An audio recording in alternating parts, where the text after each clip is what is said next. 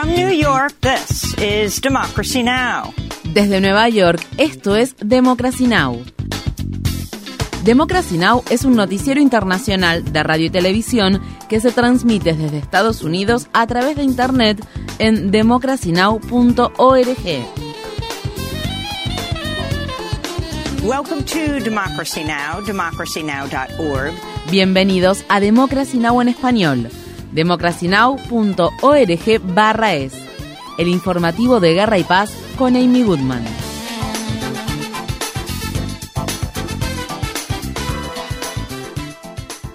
Se teme que miles de personas hayan muerto en Libia tras el paso de un potente ciclón mediterráneo que provocó devastadoras inundaciones en Derna, una ciudad portuaria situada al este del país. El Centro Nacional de Meteorología de Libia afirma que la tormenta arrojó más de 40 centímetros de lluvia sobre la ciudad en menos de 24 horas, lo que causó el colapso de dos represas y la completa destrucción de algunos vecindarios. El lunes, un portavoz del Ejército Nacional Libio cifró en miles el número de muertes. La última actualización sobre el número total de muertos, tal como anunció el primer ministro de Libia, supera los 2.000 solo en la ciudad de Derna. Que descansen en paz. También en Derna hay entre 5.000 y 6.000 personas desaparecidas y esta cifra podría aumentar de manera considerable. La delegación de la Media Luna Roja en Libia afirmó que el número de personas desaparecidas ha alcanzado las 10.000 y que al menos 20.000 se han visto obligadas a abandonar sus hogares. Gran parte de la infraestructura de Libia ha sufrido grandes daños desde 2011 año en que el gobierno de Estados Unidos, presidido por Obama y la OTAN, respaldaron un levantamiento contra el entonces líder libio Muammar el Gaddafi, lo que desencadenó varios años de guerra en ese país. Las catastróficas inundaciones en Libia fueron provocadas por la tormenta Daniel, un ciclón similar a un huracán poco frecuente en el Mediterráneo conocido como Medican. Se trata de la misma tormenta que la semana pasada desencadenó inundaciones sin precedentes en Grecia, Turquía y Bulgaria. Las autoridades sanitarias de Grecia han advertido a los residentes que eviten el uso del agua estancada de las inundaciones. El suministro de agua potable continúa siendo escaso en el país y se teme una posible propagación de enfermedades. Casi una cuarta parte de la producción de cultivos de 2023 se ha perdido debido a las inundaciones que afectaron la región agrícola central de Grecia. En Marruecos se desvanecen las esperanzas de encontrar supervivientes del devastador terremoto ocurrido el viernes, al tiempo que el gobierno afirma que la cifra de muertes asciende a casi 3.000. Por su parte, Naciones Unidas estima que al menos 300.000 personas han sido afectadas por el terremoto y que un tercio de ellas son menores de edad. En Estados Unidos, el número de grandes desastres relacionados con el clima en lo que va de 2023 ya ha batido récords. La Administración Nacional Oceánica y Atmosférica afirmó el lunes que 23 desastres meteorológicos y climáticos han causado al menos mil millones de dólares en daños en el periodo comprendido entre enero y agosto de 2023, lo que supera el récord anterior establecido a lo largo de todo el 2020. En la ciudad suiza de Ginebra, el alto comisionado de las Naciones Unidas para los Derechos Humanos, Volker Tark, afirmó el lunes que los países ricos no están tomando las medidas necesarias para evitar los efectos más graves de las catástrofes generadas por el cambio climático. Tark habló ante el Consejo de Derechos Humanos de la ONU después de que la cumbre del G20 concluyera este fin de semana en India sin ningún compromiso de eliminar gradualmente el uso de combustibles fósiles. El cambio climático está empujando a millones de personas a la hambruna, está destruyendo esperanzas, oportunidades, hogares y vidas. En los últimos meses, las advertencias urgentes se han convertido una y otra vez en realidades letales en todo el mundo. Ya no necesitamos más advertencias. El futuro distópico ya está aquí. Necesitamos ya mismo medidas urgentes. El Servicio de Inteligencia de Ucrania afirma que las Fuerzas Armadas ucranianas han tomado el control de cuatro plataformas de extracción de petróleo y gas de importancia estratégica en el Mar Negro, situadas cerca de la península de Crimea anexionada por Rusia.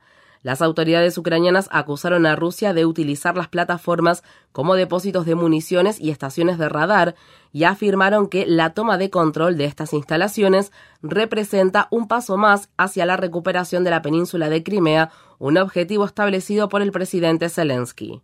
La OTAN está planeando realizar sus mayores ejercicios militares desde la Guerra Fría. El periódico Financial Times informa que las maniobras militares se llevarán a cabo en Alemania y Polonia en febrero y marzo de 2024. En dichos ejercicios participarán más de 50 buques de guerra y 40.000 militares y se realizarán cientos de misiones simuladas de combate aéreo. El lunes el gobierno sueco anunció que planea aumentar el gasto militar en casi un 30% antes de su adhesión a la OTAN. Mientras tanto, el gobierno ruso ha expresado su alarma después de que el Pentágono iniciara maniobras militares conjuntas con las Fuerzas Armadas de Armenia en esa antigua República Soviética, un tradicional aliado regional de Rusia. El líder norcoreano Kim Jong-un llegó este martes a Rusia para mantener conversaciones con el presidente ruso Vladimir Putin. Jong-un viajó desde Pyongyang hasta la ciudad oriental rusa de Vladivostok a bordo de un tren blindado. Según se informa, Putin pretende comprar proyectiles de artillería y misiles norcoreanos para la guerra de Rusia en Ucrania. A cambio, Corea del Norte podría recibir alimentos, combustible y equipamientos tecnológicos rusos. En la ciudad de Washington, D.C., el Departamento de Estado de Estados Unidos amenazó con imponer nuevas sanciones contra Rusia y Corea del Norte, ya que argumentó que cualquier acuerdo de este tipo violaría varias resoluciones del Consejo de Seguridad de la ONU. En Níger, los líderes de la Junta Militar que asumió el poder en julio han acusado a Francia de desplegar soldados y equipamientos en países vecinos, miembros de la Comunidad Económica de Estados de África Occidental, con el fin de preparar una intervención militar en el país. Estas tácticas dilatorias, encubiertas, pretenden apagar el ardor patriótico del pueblo nigerino que lucha por la retirada total de las Fuerzas Armadas francesas desplegadas en Níger y tienen como objetivo lograr una intervención militar más exitosa contra nuestro país. La tensión entre Níger y su excolonizador se ha intensificado desde el golpe de Estado militar. Los líderes militares de Níger han ordenado a los militares franceses y al embajador de Francia abandonar el país, pero el país europeo ha hecho caso omiso a dichas peticiones.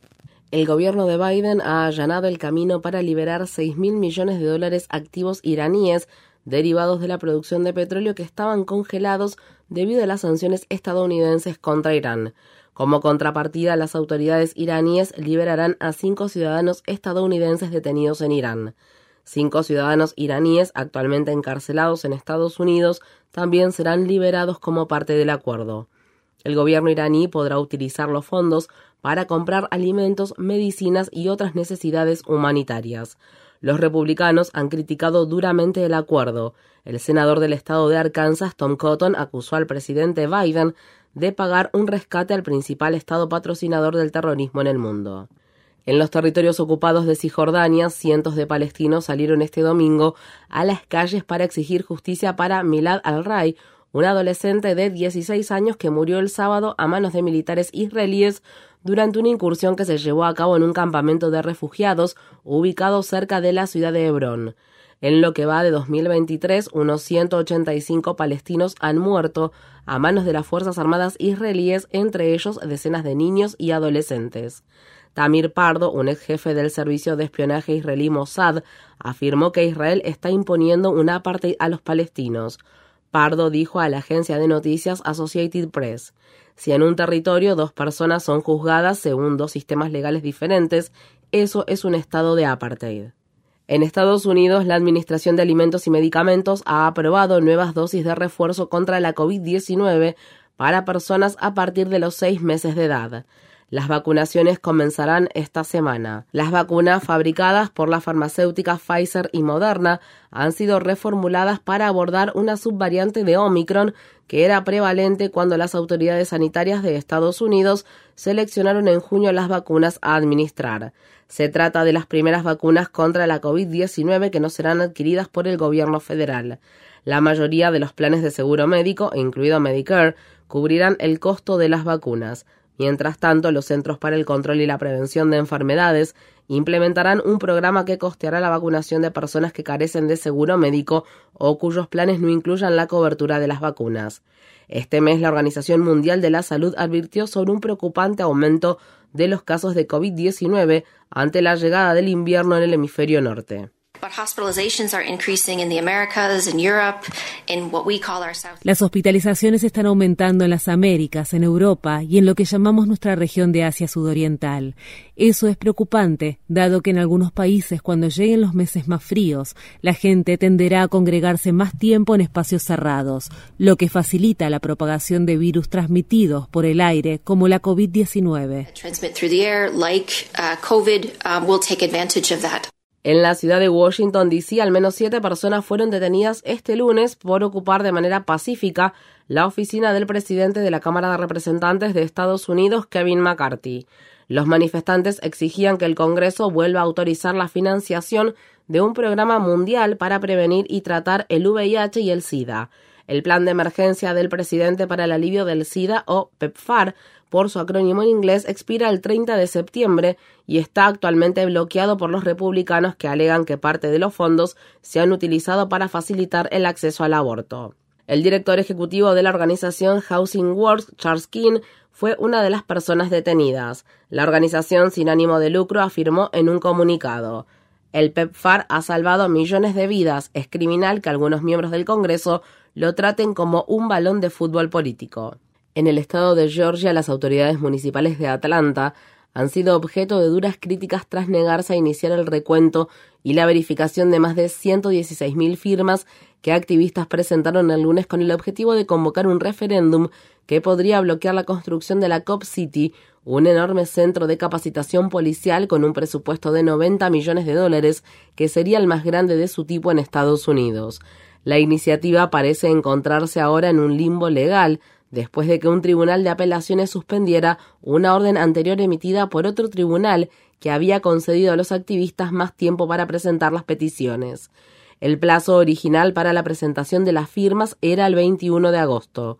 Las autoridades municipales de Atlanta afirmaron que no verificarán los formularios de firma hasta que el Tribunal de Apelaciones no se pronuncie sobre la legalidad de la ampliación del plazo. Este es un nuevo revés para activistas de la campaña Vote para detener la Cop City y se produce después de que 61 manifestantes fueran acusados de participar en una asociación delictiva. Infórmate bien.